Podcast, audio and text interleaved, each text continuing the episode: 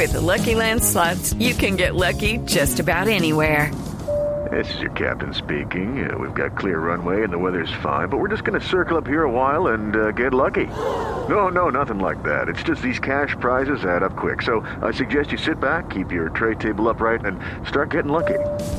Play for free at LuckyLandSlots.com. Are you feeling lucky? No purchase necessary. Void where prohibited by law. 18 plus terms and conditions apply. See website for details. La noticia es que reconoce el gobierno venezolano 21 muertos en el naufragio, pero el temor es que sean cerca de 50. Don Carlos Valero es miembro de la Comisión de Política Exterior del Parlamento venezolano. Señor eh, Valero, diputado, buenos días. Saludos, Néstor. Muchas gracias por, por permitirme compartir con este espacio y por visibilizar esta eh, lamentable tragedia. Sí, señor, estamos muy conmovidos aquí. ¿Cuántos muertos tienen calculados ustedes?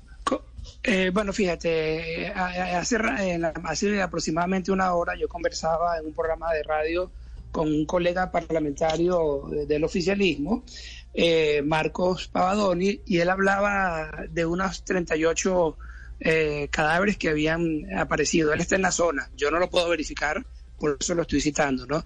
Lo que sí, eh, lo que sí te puedo decir es que esta tragedia terrible eh, tiene unas connotaciones que, que, el mundo entero no puede permitirse. La primera de ellas es que nuestros hermanos, huyendo de la, de la crisis económica terrible que se genera por el régimen de Nicolás Maduro, por su permanente eh, combate con la constitución, por su permanente pelea con Occidente, con todo el que no piensa igual a él.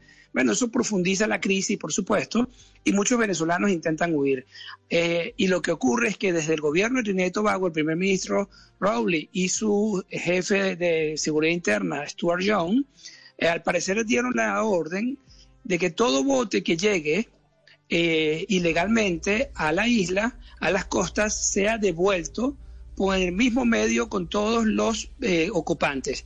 En este caso parece que todavía es un poco más grave, porque al parecer iban varias embarcaciones, tres, y las eh, y devolvieron a todas las personas en una. Eso también lo comentaba el colega mm. el diputado Marcos. la información que nosotros teníamos es que efectivamente la hipótesis de que este bote fue devuelto eh, en medio de en alta mar eh, sin, cuidar, sin sin respetar ningún protocolo eh, pues, no, no pedimos siquiera que se respete el acuerdo sobre refugiados que establece que ninguna persona puede ser devuelta contra su voluntad.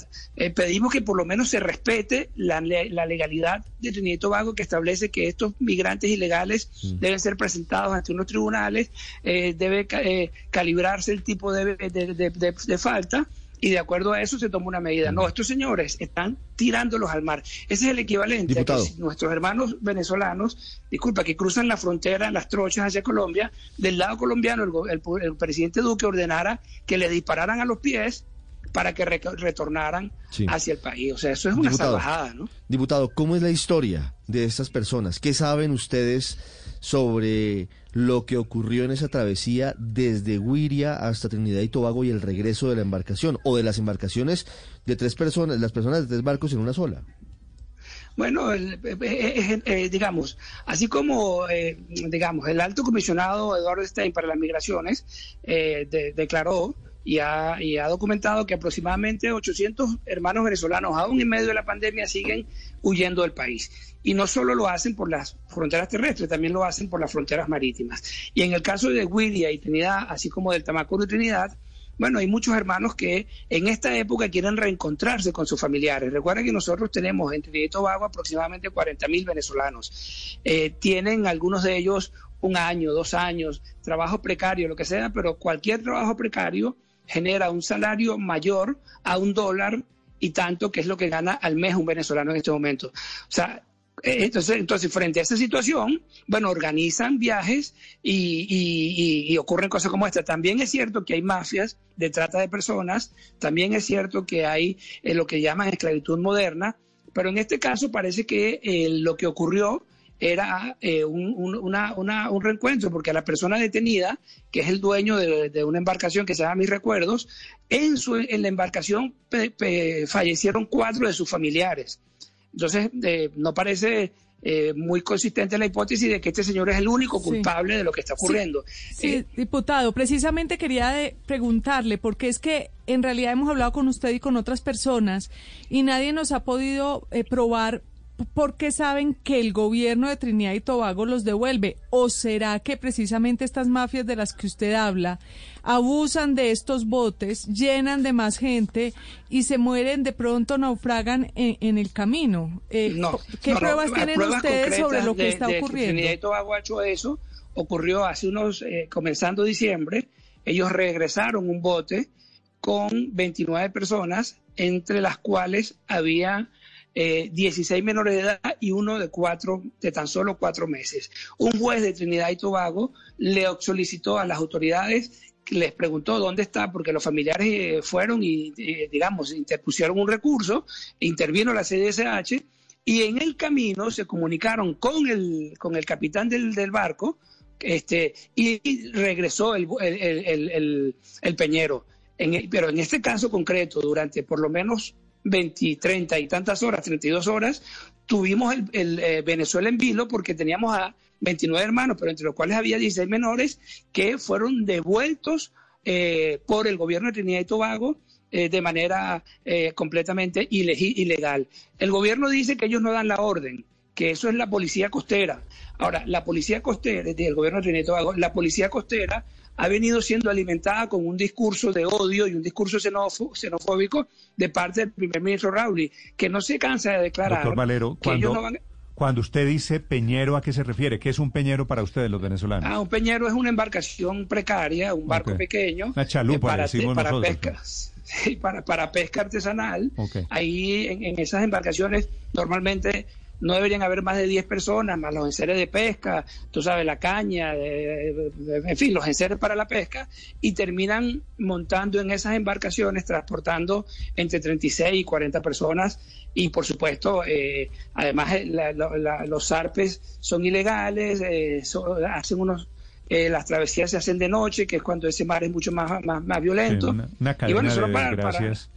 De una desgracia. cadena de desgracias que es saliendo de Venezuela, huyendo al régimen, sobre cupo, los devuelven de Trinidad y Tobago, el mal tiempo, y terminan 30 o 40 o 50 muertos, la cifra todavía no Sí, muy Ahora, determinada. una co- algo terrible, por ejemplo, eh, la izquierda mundial, como acá se trata entonces de un gobierno que se dice de izquierda, como el señor Raúl, un gobierno autoritario, entonces no pasa absolutamente nada. Pero si el presidente Duque o algún gobierno conservador devolviera a tiros a los, a los migrantes venezolanos o de cualquier lugar, eh, bueno, el escándalo sería sin, sin, o sea, sería el escándalo más grande del planeta. Y sin embargo, nosotros escuchamos, por ejemplo, con mucha indignación, la declaración de Gustavo Petro, donde dice que la culpa es de las sanciones. Es decir, en ningún momento la culpa es de la crisis económica y en ningún momento tampoco la Ah, culpa es es del gobierno de Trinidad y Tobago que, que, Petro- que retorna a nuestros migrantes de esa manera tan salvaje, tan brutal, ¿no? Sí, eso no es nuevo en, en la política en Colombia. Gracias, doctor Valero, por acompañarnos esta mañana. Es el diputado. Muchas gracias a ustedes por, Gracias, visibilizar, señor. por visibilizar esta tragedia. Carlos Valero desde Caracas, en Venezuela, miembro de la Comisión de Asuntos Exteriores, que está estudiando, investigando esta tragedia. Efectivamente, Petro dice que los muertos no lo son por lo que fueron, sino por culpa del bloqueo de los Estados Unidos. 9.30 minutos en Blue Radio. Okay, round two. Name something that's not boring. A laundry? Ooh, a book club. Computer solitaire, huh? Sorry, we were looking for Chumba Casino. That's right. ChumbaCasino.com has over 100 casino style games. Join today and play for free for your chance to redeem some serious prizes. ChumbaCasino.com. No purchase necessary. Void where prohibited by law. 18 plus terms and conditions apply. See website for details.